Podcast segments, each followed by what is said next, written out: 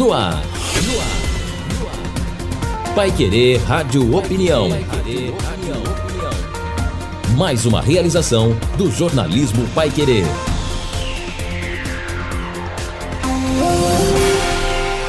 Na edição deste sábado, o Pai Querer Rádio Opinião discute o trabalho realizado pelo Departamento de Geologia e Geomática da Universidade Estadual de Londrina, especializado em registros sismológicos, ou seja, as movimentações das camadas do planeta Terra. Participam desta edição o geólogo e chefe do departamento, José Paulo Pinese, e o vice-chefe e agrônomo Oswaldo Coelho Pereira Neto.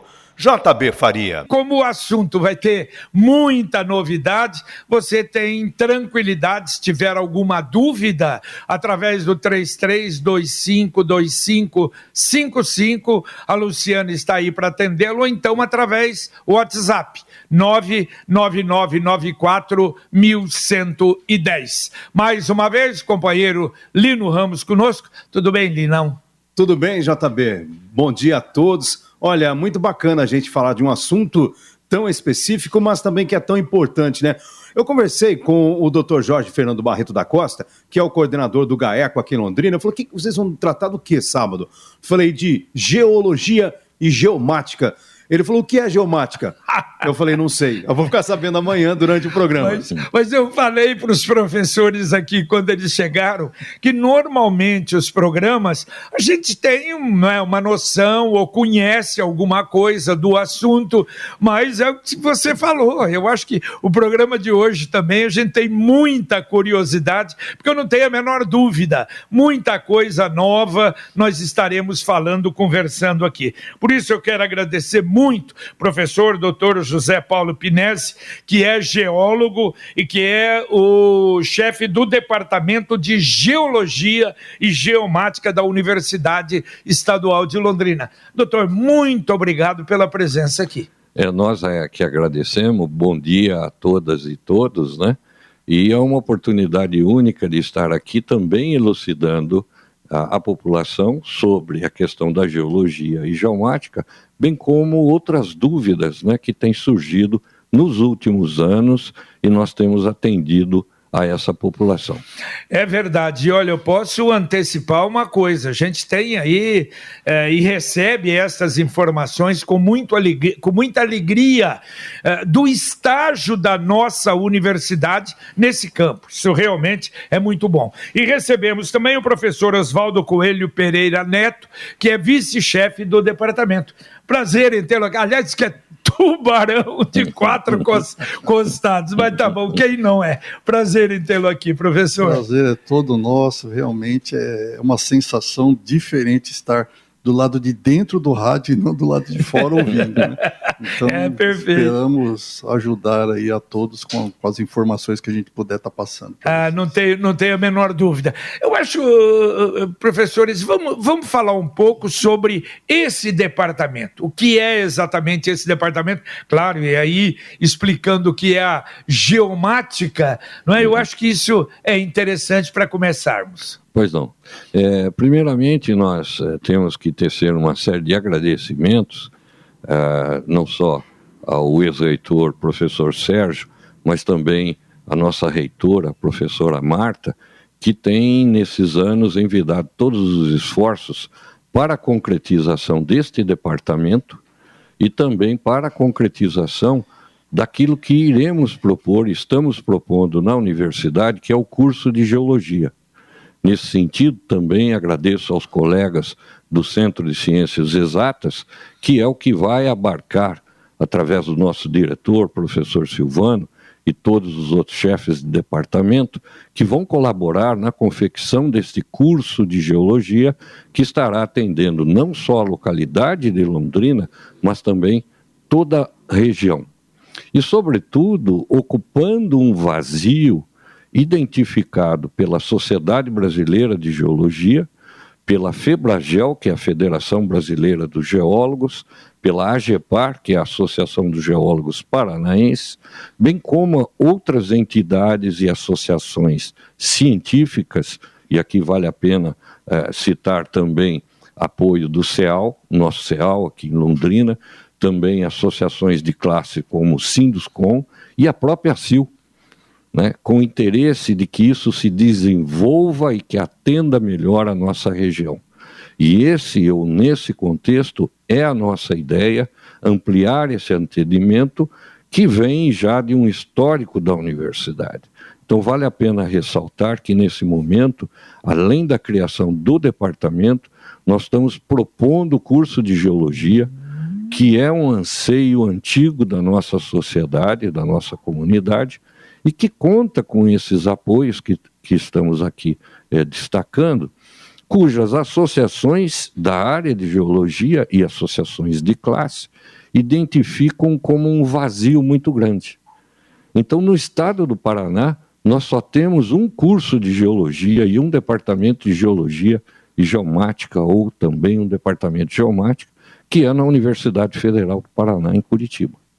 Então, mais uma vez, Londrina e a UEL, ao abarcar. curso não tem nenhum. Não, não existe nenhum aqui no interior. Então, seria, no caso, uma vez implantado este curso, nós teríamos o segundo curso de geologia no Paraná, uma vez que só existe, como eu disse, em Curitiba, na Federal. E também é, e recentemente cri criado, o primeiro departamento nesse, nesse tema no interior do Estado, mostrando e demonstrando o pioneirismo de Londrina, através da UEL, em abraçar novas ideias, novos ramos de conhecimento, trazendo à nossa sociedade um atendimento cada vez melhor. Haja vista a, a questão dos tremores, que vamos ainda comentar claro, na fala de hoje, e que tem se ampliado em função desse aporte é, é, de apoio que a universidade tem nos dado e tem o interesse de dar à nossa sociedade e essa grande região. Complementando esse Sim. fato, vale a pena destacar que num raio de 400, 500 quilômetros, não existia uma unidade administrativa como hoje existe na UEL, em geologia e geomática, como também, se avançarmos para o noroeste, o Mato Grosso do Sul ainda também não possui, e nós ocuparemos esse vazio e esse espaço dentro desse tema e também no atendimento à sociedade. Ô professor, e nesse contexto, para a gente entender como surgiu a ideia de criar um departamento de geologia e geomática. Aí vocês já podem explicar também para a gente entender o que é a geologia, o estudo da Terra e também a geomática. Pois não. É, na questão da geomática, até gostaria que depois o nosso uh, colega aqui, Oswaldo, também tecesse considerações, uh, mas no tocante à geologia, o que nós temos é que é um, um curso né, e, um, e um tema científico que atende-nos de todas as maneiras. Né? Em tudo que temos no nosso dia a dia vem de jazidas minerais. Né? O ferro vem de minerais e rochas que contêm hematita, é, também os bens é, minerais que nós utilizamos na construção civil são é, tema ou são tratados ou são prospectados dentro da geologia. Então, a geologia é a ciência que estuda a Terra e que tem o objetivo também de atender nossas demandas de recursos minerais. Então, é a ciência que, ou cujo técnico vai buscar jazidas de petróleo, de carvão, é, de quartzo, é, de uma série de elementos ou de minerais que no dia a dia nós usamos, né? Então, Londrina, é, nesse sentido, tem uma série de britas, né, que são vendidas para utilizar-se na argamassa é, de concreto, bem como no asfaltamento das ruas. Também é, temos areia para servir na área da construção civil, e, comentando aqui com o Lino, né, é, o rio Tibagi, num determinado momento da sua história, ele também apresentou alguns é, pequenos áreas ou pequenos jazimentos de diamante e que foram e têm sido explorados ao longo do tempo. Entendi. Então, esses recursos são atendidos pela geologia. Também a implantação de grandes obras, como aterros sanitários, necessitam de um conhecimento do solo e do subsolo na hora da implantação desses, eh, desses aterros. Então, também a geologia atende à questão ambiental, não só de recursos minerais, mas atende o setor ambiental, procurando minimizar não só os impactos ambientais, mas também a, a, aprendendo a, ou ensinando a população a conviver com esses impactos gerados. Perfeito. Deixa eu só registrar aqui através do WhatsApp o professor Fábio Dantas. Eu venho agradecer publicamente aos dois professores que fizeram parte da minha formação. Hoje sou professor, posso estar no doutorado, é graças a professores como vocês. E lembrou aqui do professor Oswaldo a seguinte frase: adoro meus alunos. E o Haroldo, Haroldo, que é geomática? É agora, Haroldo, que nós vamos explicar, professor Oswaldo. Tá, ok. Então, a, geomática é algo que está mais próximo de, de vocês, de nós todos, do que as pessoas imaginam. Todo mundo aqui já utilizou um, um aplicativo para se deslocar de um lugar a outro na rua. Todo mundo já fez uma leitura de, uma, de um GPS. Todo mundo. Isso é uma parte da geomática. A geomática em si, o que, que ela é? Ela é toda a ação, toda a atividade que faz com que você obtenha informação da superfície terrestre. Isso é a geomática. Então, você utilizar um, uma imagem de satélite para fazer um mapeamento de desmatamento, você está fazendo geomática. Você utilizar um GPS para ir de um lugar até o outro, você está fazendo geomática. Então é uma coisa mais nova. A nomenclatura, sim. Ah, né? Agora, a, a, a, utilização da geomática, aí já não. Né? Ah. Imagens de satélite, por exemplo, para analisar a superfície terrestre, nós temos desde ah, 1972. É. Exatamente. O mapa dos navegantes poderia ser enquadrado no poderia processo geomático? Poderia ser enquadrado nisso. Né? É interessante, né, professor? Então, quando alguém, por exemplo, está brincando com um drone, fazendo fotos aí de regiões, ele está, na verdade, exercendo ele ali tá um, exercendo um, papel técnico sem saber. Exatamente. Quer dizer, o campo é muito vasto. Sim. Não é? Das duas, da geomática e da, da, da geologia, geologia, né? E Exatamente. nós da geologia, sem a geomática, na produção desses bens minerais e também na investigação ambiental, não faríamos nada atualmente. Entendi. Agora, agora uma coisa que chama atenção. Quer dizer, então a geologia ela é antiga, como o senhor falou, a geomática também, não é? Para ser utilizado em, em, vários campos. Agora, mas e o caso, por exemplo, da instalação, e aí a gente já vai entrar, do sismógrafo em Londrina e o departamento já partindo para esse lado? Teve, foi depois de 2016 ou não um estudo normal de progresso da, da, do curso da universidade? Sim, sem dúvida. É, aqueles momentos vividos em 2015, 2016 e depois em outros anos também, já que essa sequência é uma sequência cíclica, ocorre de tempos em tempos. Né? É, vale lembrar, né, até por uma brincadeira, né, na década de 70, quando eu ingressei na geologia, um professor eh, sempre nos orientava e dizia: Olha, ah, meus alunos queridos, não se preocupem, o Brasil não tem terremotos, porque não tem sismógrafos, não tem equipamentos. Então, é, digamos, nós não temos uma atividade sísmica muito semelhante à parte andina, Certo. olhando sobre a parte de tectônica de placas. Peru, porque, Chile, exatamente.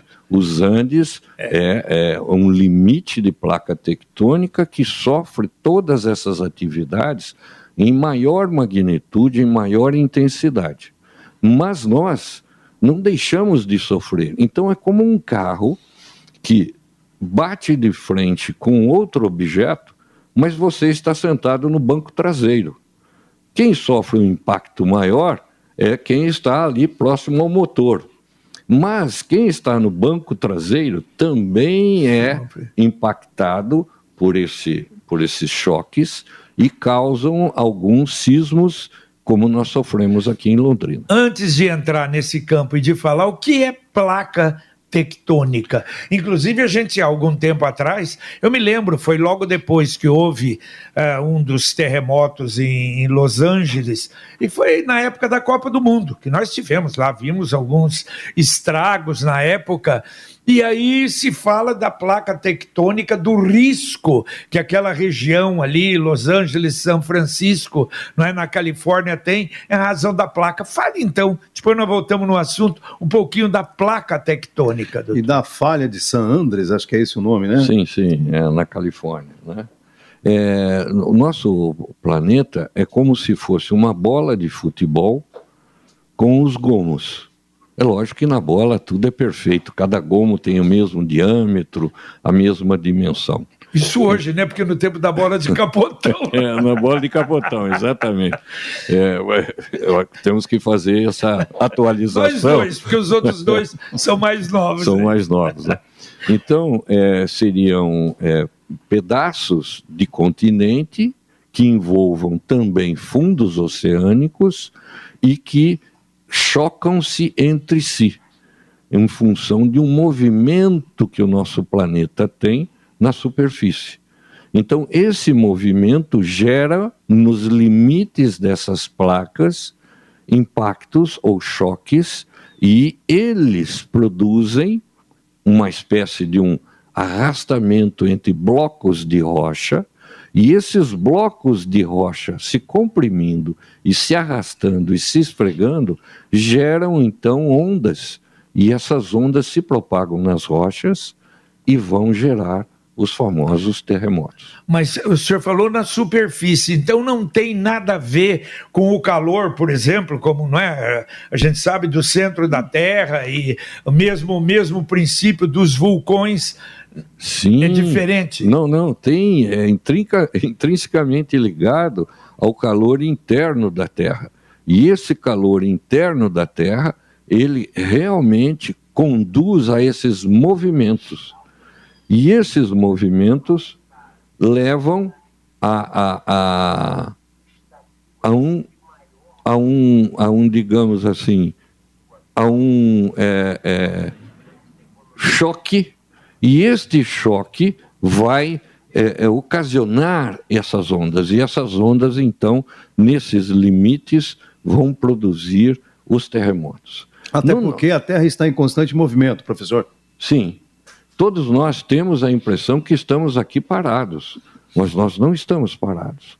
Nós estamos em constante movimento. Então, as placas tectônicas são pedaços que se chocam da nossa da nossa crosta continental, ou seja, do nosso continente, com uma parte do fundo oceânico.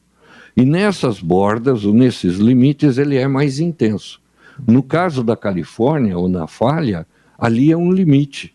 Então, quem está no limite sofre é, é, movimentos de maior intensidade.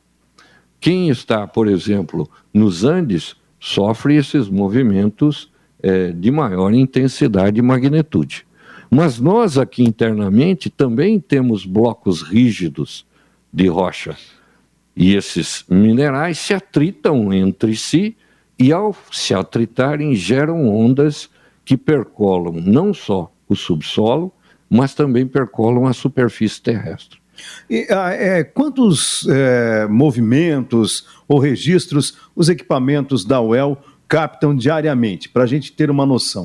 É, cada máquina que nós temos, e é bom ressaltar que após aqueles eventos, nós fizemos, a UEL fez uma parceria com a Universidade de São Paulo e instalamos aqui na, em Londrina uma estação sismográfica. Então nós temos uma base sismográfica em Londrina é, com alta sensibilidade que entrou naquele momento, 2015, ainda não fazia parte da rede sísmica mundial.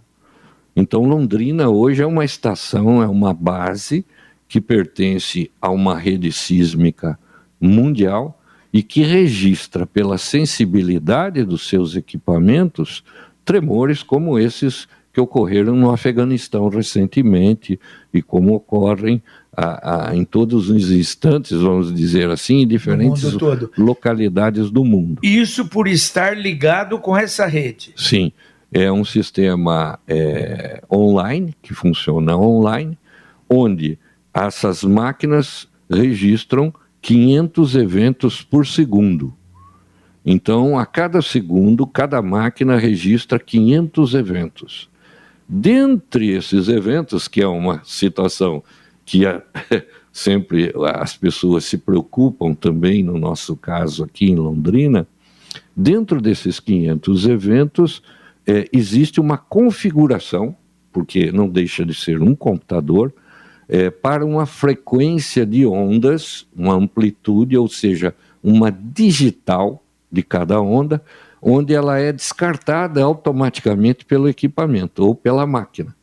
Então, ela é ligada a um sistema mundial computadorizado, mas esses sistemas hoje, como até fazemos nos nossos computadores, é programado para descartar algumas frequências de ondas que são geradas por diferentes atividades nossas. Por exemplo, quando existe no aeroporto a passagem de um avião, o avião registra, ou o, o equipamento registra o som do avião, a propagação daquela onda, mas automaticamente ele está programado para descartar aquela onda. Do ponto de vista do sistema online, também quando um caminhão passa na rua, este equipamento descarta, e todos nós sentimos isso, né? Às vezes nós estamos num lugar um pouco mais baixo que o nível da rua e nós sentimos, né, as paredes tremerem, é, é, né, as janelas. Os ônibus passam. É, esse, essas ondas geradas é, são captadas pelo equipamento, mas são descartadas automaticamente, Entendi. uma vez que elas são a máquina é configurada para não processar isso como um tremor natural. É um tremor artificial. E até recentemente, essa semana, nós tivemos um caso assim, pois é. onde as pessoas, eu não, né? Mas muitas pessoas ouviram uh, um estrondo, é, outras ouviram dois, dois e outras ouviram até três. E nós tivemos casos de relatos em Marília, no interior de São Paulo, que ouviu com 15 minutos de diferença do, do horário relatado por, pelas pessoas aqui, um estrondo. E nós, então, é, é, verificamos as máquinas e as máquinas não captaram isso porque elas, em sabendo, né, teoricamente, ou sendo programadas por nós para descartar certo tipo de onda, ela descartou porque era uma atividade humana. Entendi. E se essa atividade humana foi gerada por uma uh, circunstância, como por exemplo uma pedreira, o equipamento então descartou. Então nós tivemos que fazer uma varredura uh, manual e aparentemente pelo horário na, na, na varredura manual, reparem, né? Relembrando, são 500 eventos por segundo. Então, uma leitura manual num período de uma hora, uma hora e meia, que as pessoas relataram esses estrondos, leva muito tempo. E, aparentemente, parece estar ligada a uma atividade de pedreiro.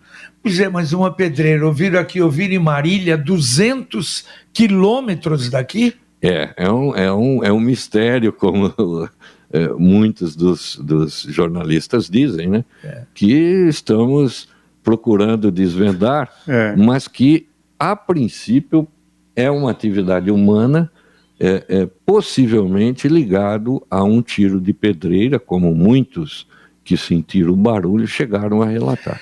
Há muitos equipamentos como esses é, da, da universidade no Brasil?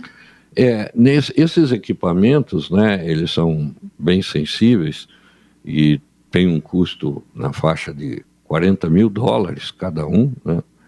E, e, nós, aqui na nossa região, nós estamos operando com três máquinas.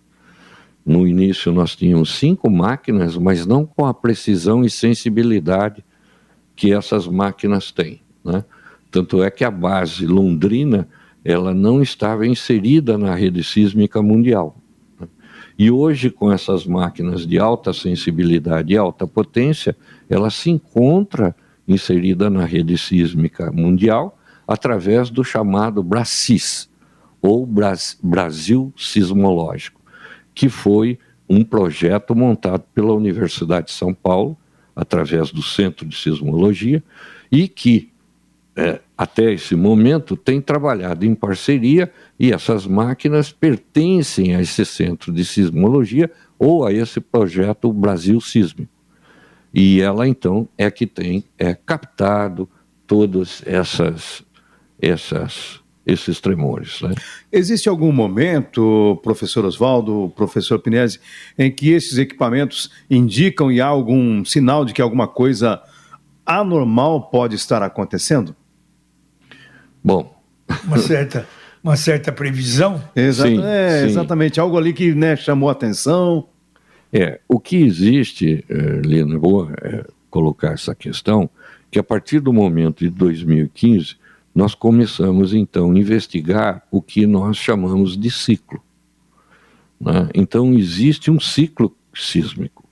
Existem ciclos de ano em ano, ciclos de 10 em 10 anos, assim como existem ciclos climáticos. Entendi. Então, existem um ciclo sísmico que está sendo investigado sobre esse tempo e esse espaço ocupado né, por essas atividades mas todas elas, até o momento, têm demonstrado, retornando a 2015, uma atividade ligada às rochas basálticas aqui da nossa região, que são rochas que são utilizadas é, como bem mineral, né, como brita, que fazem aí o asfalto e, e também o concreto nosso. É a conhecida pedra bola?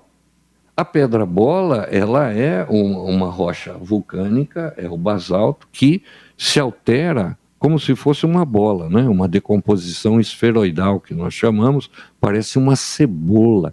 Alguns chamam aquilo de acebolamento, porque altera quimicamente por fora e vai entrando e se infiltrando dentro.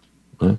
De tal forma que é, é, esses estudos podem avançar, e aí a nossa motivação, entre outra, e também tendo o suporte da geomática, de nós não só termos criado o, o departamento, mas também é, estarmos aí com a proposição do curso de geologia é, na região. Tá certo. Hoje, então, a expectativa é ter o curso de geologia. E hoje, há aulas, por exemplo, há o ensino da geomática ou não é apenas o estudo? Não, vários, me permite agora, vários cursos é, já abarcam os estudos da geomática.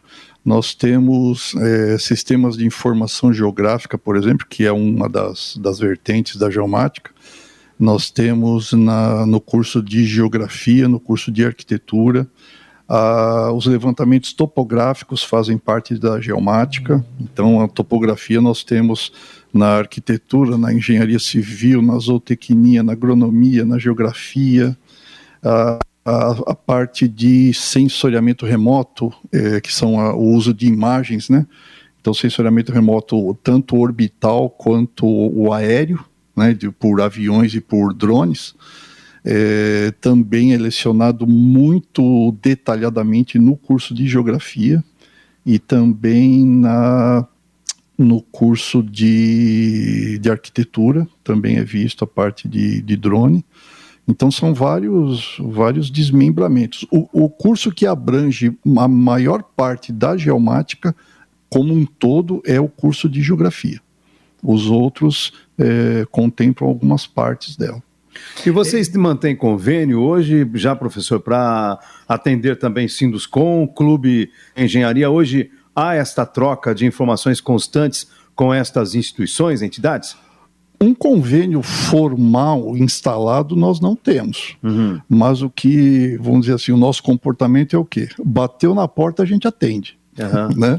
Então, qualquer pessoa que quiser fazer algum trabalho, algum levantamento, alguma coisa que a gente possa estar né, tá contribuindo de alguma forma, sem estar tá concorrendo aí com o mercado privado, que aí também a gente não, não tem essa alçada, nós podemos estar tá ajudando aí, sem dúvida nenhuma. Eu não sei se eu, eu, não prestei atenção. O curso de engenharia também tem muita ligação com a Engenharia civil, é, basicamente com a parte de levantamento topográfico. É, porque eu tenho um amigo, até o Edgar Mari, e ele é, é muito consciente do que faz, não é? É um profissional extraordinário. E ele diz que aprendeu lá na, desde a faculdade, você mexer com, com terra hum. é, é, um perigo. Você mexer com água, meu Deus do céu. Agora, se mexer com água e com terra, sai de baixo. Né? Tá ligado, né, doutor? Pode, pode ter bastante problema, sim. É verdade. O, o Odair, através do WhatsApp, ele mora no Jardim São Fernando. Ele diz que é comum sentir tremores de um segundo por volta da uma da madrugada por lá. Acontece por, com frequência. É, bom, o Dair, respondendo a ele, é, nós não temos, né, e aí é uma questão é, da intensidade, da magnitude, da magnitude ou da força desse movimento, nós não temos registros é, neste horário de movimentos no São Fernando. Né? Então, é, não há um registro é, detalhado que mostre essa atividade e que seja uma atividade ligada às uh, rochas do subsolo ou do solo naquela região. Né? É, vale a pena também destacar uma questão muito importante vivida naquele momento é, em que ocorreu uma certa concomitância de fenômenos, ou ocorreram em conjunto alguns fenômenos que são naturais da nossa região. Então, além dos tremores no subsolo, ou movimento das rochas, nós tivemos um excesso de chuvas naquele momento, para quem eh, se recorda, e as chuvas geram o que nós chamamos na nossa região colapso de solo. Nosso solo é um solo colapsível, né? É, professora Raquel, lá do CTU, professor Costa Branco, tem feito uma série de investigações nesse sentido e causa um recalque na construção. Então, ao contrário do que muita gente pensa, o nosso solo, a receber um excesso de água, rompe as ligações e, ao invés de expandir, ele sofre um colapso, ou seja, ele murcha. E ao murchar, quem está colocado logo acima também sofre um pequeno abaixamento, né, que na construção civil é, nós chamamos de recalque. Né? É, o pessoal desafundou ali o Isso, terreno, né? afundou né? aquela região. Então, houve também essa, essa, esse conflito naquele momento, em alguns casos eram o colapso, né? que obviamente, à medida é, que a, a área sofre um recalque, qualquer edifício ou construção pode até gerar um estalo e uma trinca. Então, houve também uma separação por nós na investigação aquilo que era o colapso e aquilo que era o tremor. É claro que o colapso ele pode ser o que iniciado ou é, é, digamos assim provocado por um tremor. Ele pode ser auxiliado. Agora, depois daquele, daquele, daqueles problemas que nós tivemos em 2016, nós tivemos outros episódios que talvez não tenha sido observado pela população? Sim, nós tivemos diferentes registros, inclusive fora eh, da área urbana, como vinha se destacando. Né? Então, a nossa a investigação mostra, através dos registros, que há uma série de ocorrências fora né? E aqui vou citar 2018, nós tivemos um registro em 2020 também, mas que, como não afetou diretamente uma determinada população, não houve, como não houve essa semana, a demanda à defesa civil. Entendi. Então, nós também temos um sistema de alerta com a defesa civil, e até estamos aí para assinar um novo convênio com a Polícia Militar do Estado do Paraná, no, no sentido de a UEL atender também os riscos de diferentes facetas né, para a defesa civil, desde a questão sísmica até a questão de transporte de combustíveis, eh, de eh, enchentes, eh, tempestades, furacões e assim por diante. Então, nós estamos em processo agora, a UEL, de se fazer um renovar um convênio para esse sistema de desastres naturais ou não e atender, junto com alertas concomitante, a defesa civil. Assim como aqui o professor Oswaldo citou o caso da engenharia, né? Nós atendemos não só na geomática, uma parte da engenharia, mas atendemos com a geologia de engenharia. Então, também os, os, os engenheiros têm essa parte geológica conosco, no sentido de minimizar qualquer impacto na área da construção civil.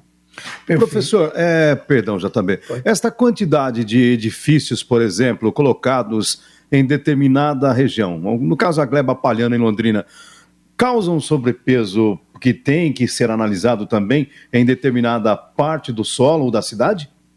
É, essa é uma questão interessante que nós não temos né, uma resposta fixa sobre isso. Né? Não, não temos uh, um cálculo onde essa, esse sobrepeso urbano, vamos dizer, não só de determinados bairros, né, possam gerar alguma movimentação. O que nós sabemos de estudos na, na questão sísmica é que grandes reservatórios como Itaipu né, geram uma pressão adicional lá. Na época houve problemas sim, logo depois sim. da formação do lago, né? Aqui mesmo no Paranapanema, em 1 de maio, nós temos registros de tremores que nós chamamos de tremores induzidos por uma atividade humana, que foi ao estabelecimento de um reservatório. Isso no início, porque depois, como na, na população se chama assim, gosta de se acomodar, e uma vez acomodado, esses tremores não são mais frequentes. Então, você tem essa atividade gerado, que é isso que sempre investigamos, por uma atividade humana que é a construção de um reservatório de uma usina hidrelétrica. Né? Perfeito. Agora, professor, quando é que. Eh, qual teria sido o maior abalo eh, na escala Richter no Brasil? Tem, tem histórico? Sim, nós temos diferentes históricos, né? E o Brasil registra uma morte só apenas pelo, por um tremor, né? Mas nós temos alguns históricos mais fortes ligados à parte mais andina na Amazônia. É? E, digamos assim, por pela Amazônia ser um tanto quanto inóspita ou não possuir umas zonas urbanas né, bem estabelecidas ou de grande dimensão, esses impactos são registrados, mas não geram um efeito numa população não só sobre a ótica social, mas também sobre a ótica econômica. Então, não havendo este acidente ali registrado, então, digamos assim, é, os pássaros né, e os animais que ali vivem na Amazônia é. não, não, não têm onde reclamar e então não são registrados. Né? Além da Amazônia, existe outra região no Brasil que teoricamente apresenta uma preocupação maior? É, nós temos uma série de áreas de risco, uma delas, inclusive, é aqui na, nas bacias costeiras, né? Eu até um, não, não me lembro em que ano nós é, tivemos o registro na área da costa ali paranaense das bacias sedimentares ali, que são a bacia de Santos, que fazem parte do contexto do chamado pré-sal. Né? É, e então, geologicamente, ali houve uma, uma, um tremor né, naquelas rochas e eles então é, foram propagados, atingindo sem destruição, claro, a cidade, por exemplo, de Curitiba, região metropolitana. É, o, o senhor falou aí dessas regiões mais uh, propícias, não é, para termos abalos, como na, na, na própria próprio Chile, por exemplo, México, a cidade do Sim. México. Então, e estas cidades, é, me parece que, por exemplo, uma construção há uma necessidade muito maior da forma como ela é construída. Aqui no Brasil, por exemplo, um temor como esse no Afeganistão, 5,9, se eu não me engano, na escala Richter, para nós seria uma coisa terrível. É, nós tivemos casos dessa magnitude, mas eles não, ah, como eu disse, afetaram grandes Sim, áreas uma região, urbanas. Né? região. Né? E, e, e são, na escala de tempo, eles são muito distantes um do outro. Então, a ciclicidade dos eventos, o retorno da confecção do evento, demora muitos anos é, para se estabelecer, para ser registrado.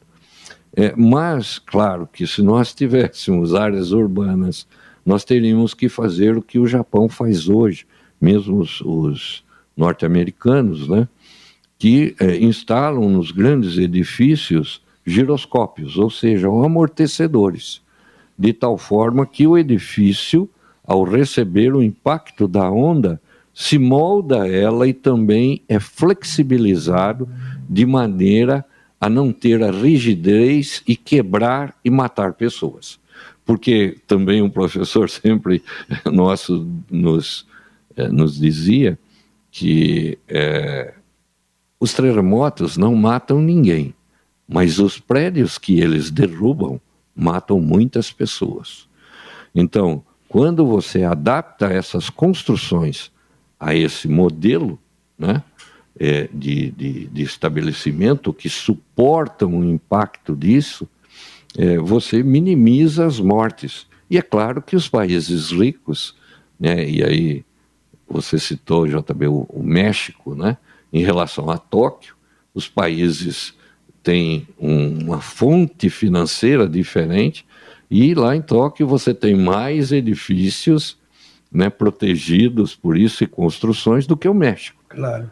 Que tem um perfil socioeconômico muito similar ao nosso e que, consequentemente, não tem como construir grandes edifícios com giroscópios.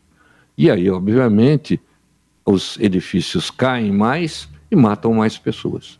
O professor, e, perdão, e neste contexto, ainda não é possível, por exemplo, prever, uh, dizer com antecedência se pode ou vai ocorrer um fenômeno de magnitude importante? No nosso caso, da nossa região, é, em se tratando de sismos, nunca existe uma previsão assim para isso, né?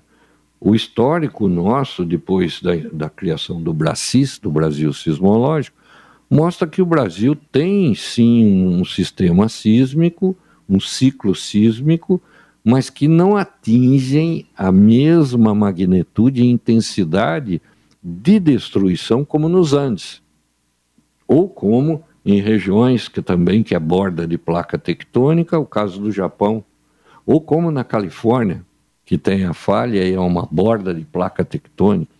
Então, não existe isso.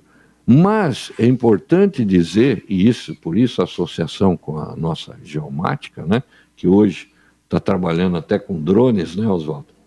Né, que a capacidade nossa depois de atender esses assuntos, de atender esses impactos, nós possamos mitigá-los, ou seja, minimizar esse impacto na população, utilizando também esses conhecimentos que a geomática hoje tem implantado uh, nesse tema, né?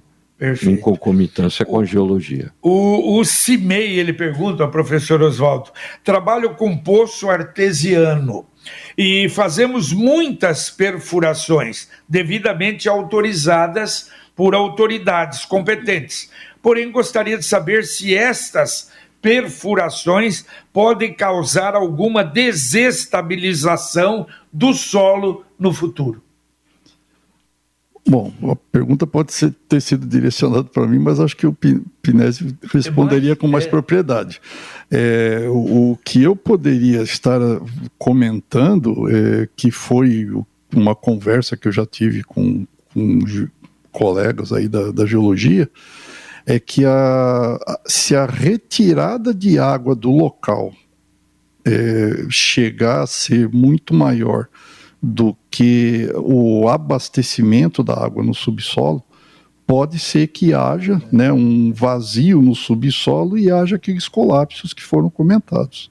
Né? Mas aí eu passaria a bola para o Pinese para a geologia é, com ele. Não, é, agradeço, Oswaldo. É que é, essa questão é uma questão delicada, né? quando, como o professor Oswaldo disse, a questão da reposição, nós chamamos de recarga, né? Eh, se a recarga do aquífero é, ou no sistema ali que está sendo explotado é, ou explorado, né, é, ela é menor do que a descarga, ou seja, a retirada, a saída de material, alguma descompensação pode haver. Dependendo também é, desta questão se desenvolver através de bombas de sucção, alguma atenção tem que ser dada no revestimento do poço. Então a importância do revestimento é muito grande.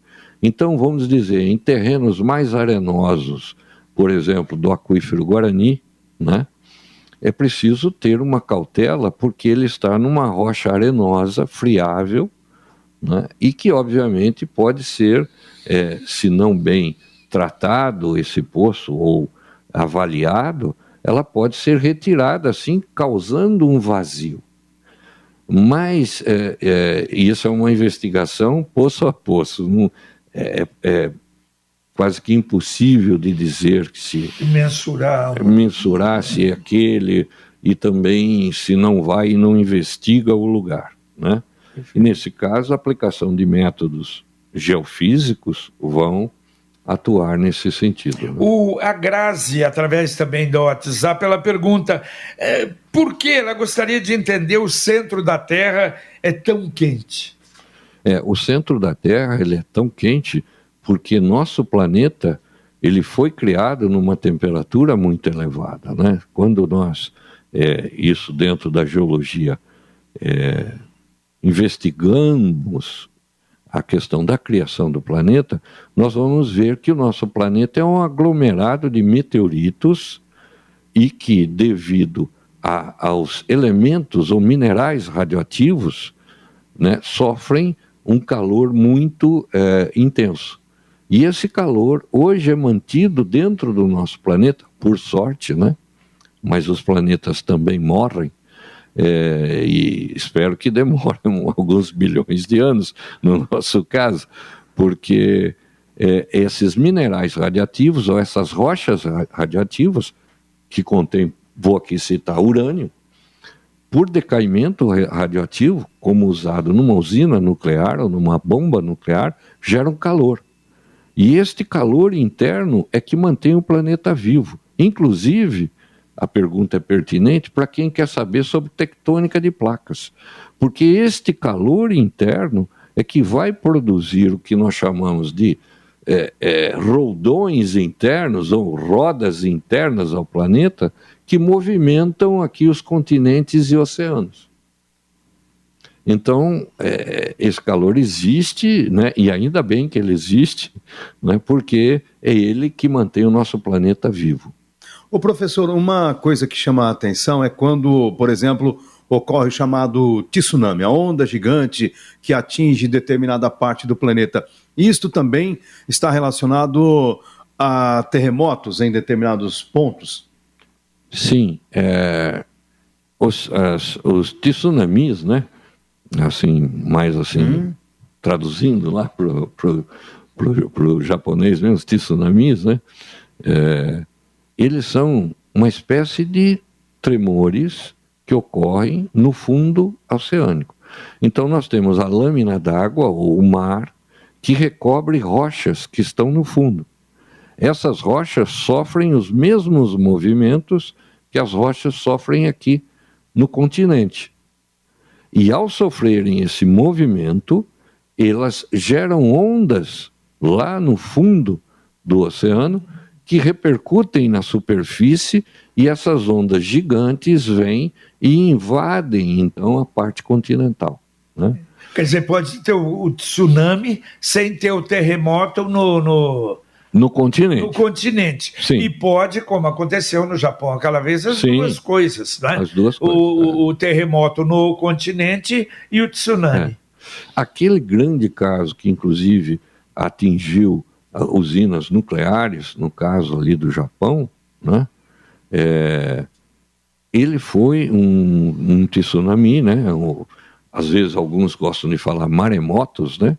Que é onde você tem um terremoto no fundo do mar né? e que ocorre às vezes quilômetros de distância da costa ou das praias e até do continente, mas que geram ondas que vão atingir Tão essas praias que atingem, que atingem os coisa, continentes. Coisa maluca. O, o, João Flávio Barbosa, lá de Bombinha, Santa Catarina, ele diz: Nós podemos dizer que somos como um ovo cozido. A casca fria e a gema muito quente. É por aí. Né? É mais ou menos, é, é, é mais ou menos por aí. E essa, essa dinâmica do planeta é que ajuda a estarmos vivos ainda aqui. A Terra, ao se resfriar internamente, virará novamente meteoritos ou pedaços de rocha que na astrofísica, na astronomia, são chamados de asteroides e que vivem vagando pelo espaço dentro do universo. Né? Tanto é verdade que essas, esses asteroides, dependendo da composição, são também chamados de cometas, né? Embora a composição é bem diferente, uma parte gasosa mais intensa, né? Na parte de cauda, por exemplo. Tá certo. O senhor falou lá da bacia de Santos lá, e o Fernando Gregório pergunta, e acho que até faz uma observação, que Santos teria um dos piores solos do Brasil. Tem interferência? Não tem uma relação direta, né? É, eu penso que a pergunta dele vem na cidade de Santos. Isso, é. na cidade. E a bacia de Santos, ela é uma bacia costeira, então ela é submersa.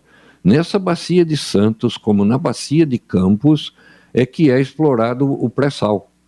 Então, as, as perfuratrizes, primeiro, furam a água, que é fácil pra caramba, mas depois se encontram a rocha.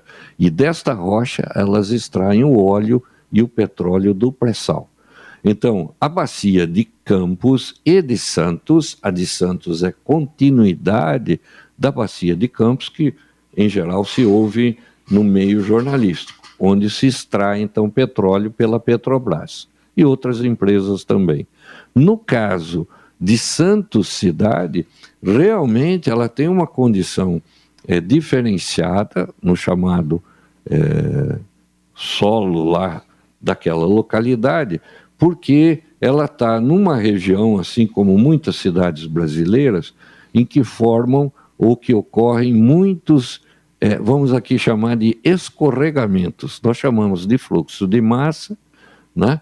como se percebe em cidades como Petrópolis, é, como no Rio de Janeiro, em épocas de muita chuva.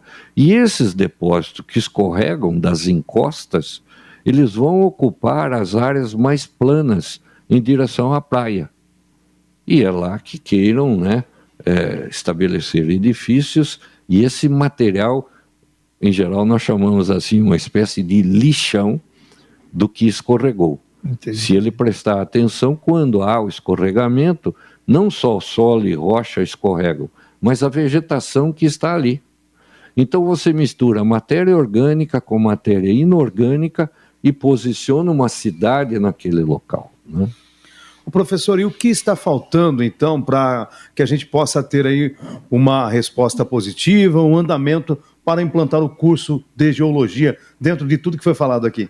Olha, a pergunta é, nós ficamos satisfeitos né, com essa questão. Nós gostaríamos de dizer que nós estamos com o processo aqui, eh, eu e o professor Oswaldo estamos empenhados, né, já na segunda-feira, agora, vamos passar no Conselho de Centro do Centro de Ciências Exatas o projeto do curso. Né? Estaremos ali uh, uh, colocando esse projeto e, e submetendo, então, aos conselheiros do Centro de Ciências Exatas e eles, então, vão avaliar, né? esperamos que haja, assim, uma aprovação para migrar para os conselhos superiores até chegar no conselho universitário. E esse Isso apoio, no âmbito ainda aqui, da UEL. Da UEL. Isso, da UEL. E eu estou entendendo que existe um empenho de todos né, positivo em abraçar essa ideia né, e dar essa resposta à nossa população. Mas depois nós também vamos necessitar não só da imprensa, mas também da população e da é. nossa classe política, no sentido de trabalharmos perante o governo do Estado para que seja efetivado este, este curso dentro da universidade. É, nós temos hoje, graças a Deus, quer dizer, as entidades todas se unindo, trabalhando por Londrina, é um, é um ponto importante para todas estarem juntas, né? Professor? Sem dúvida, e agradecemos até, como eu disse, o apoio da, do CEAL, eh, da CIL, do Sintoscom, né, que enviaram ofícios para nós eh, e trouxeram eh, esse apoio para, no futuro, implantarmos o curso de geologia. Que bom, então está andando, quer dizer, não é coisa tá, para tá futuro, não, é para é não deixar parar, né, é, professor Oswaldo? Futuro próximo. Não deixar parar. Valeu, olha, nós já estamos aí chegando ao final do programa. Professor Oswaldo Coelho Pereira Neto, muito obrigado pela sua presença aqui, foi muito bom tê-lo aqui. Nós que agradecemos a oportunidade de estar divulgando aí o nosso trabalho, o nosso futuro curso, o nosso novo departamento, e o que precisarem, a porta está aberta, é só aparecer por lá. Tá certo. Professor José Paulo Pinese, muito obrigado pela presença mais uma vez. E que eu disse, eu acho que muitos, não é, Lino? Esclarecimentos que a gente gostaria, curiosidades, não é? E, evidentemente, que ampliando os nossos conhecimentos. Muito obrigado, viu, é, professor? Nós agradecemos, como disse aqui o, o professor Oswaldo, né? Nosso amigo, né? E Tubarão Roxo né, também. e, e, nós agradecemos essa oportunidade, desse apoio também que vocês têm nos dado, né?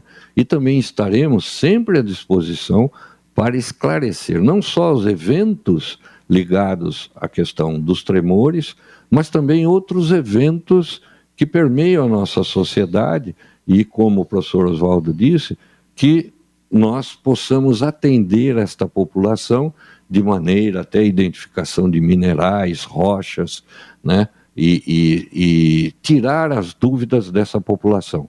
Estaremos também implantando, complementando um museu que já existe, tentando abrir, conseguir recursos para que as, os alunos de ensino médio fundamental tenham acesso a, a esse museu de minerais e rochas e fósseis também. Que bom, que bom. Valeu, muito obrigado. Valeu, Leno Ramos. Você acompanhou o Pai Querer Rádio Opinião Especial deste sábado, discutindo o trabalho realizado pelo Departamento de Geologia e Geomática da Universidade Estadual de Londrina. Continue na Pai Querer. Pai Querer.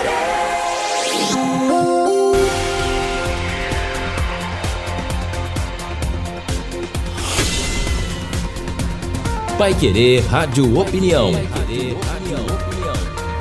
Mais uma realização do jornalismo Pai Querer.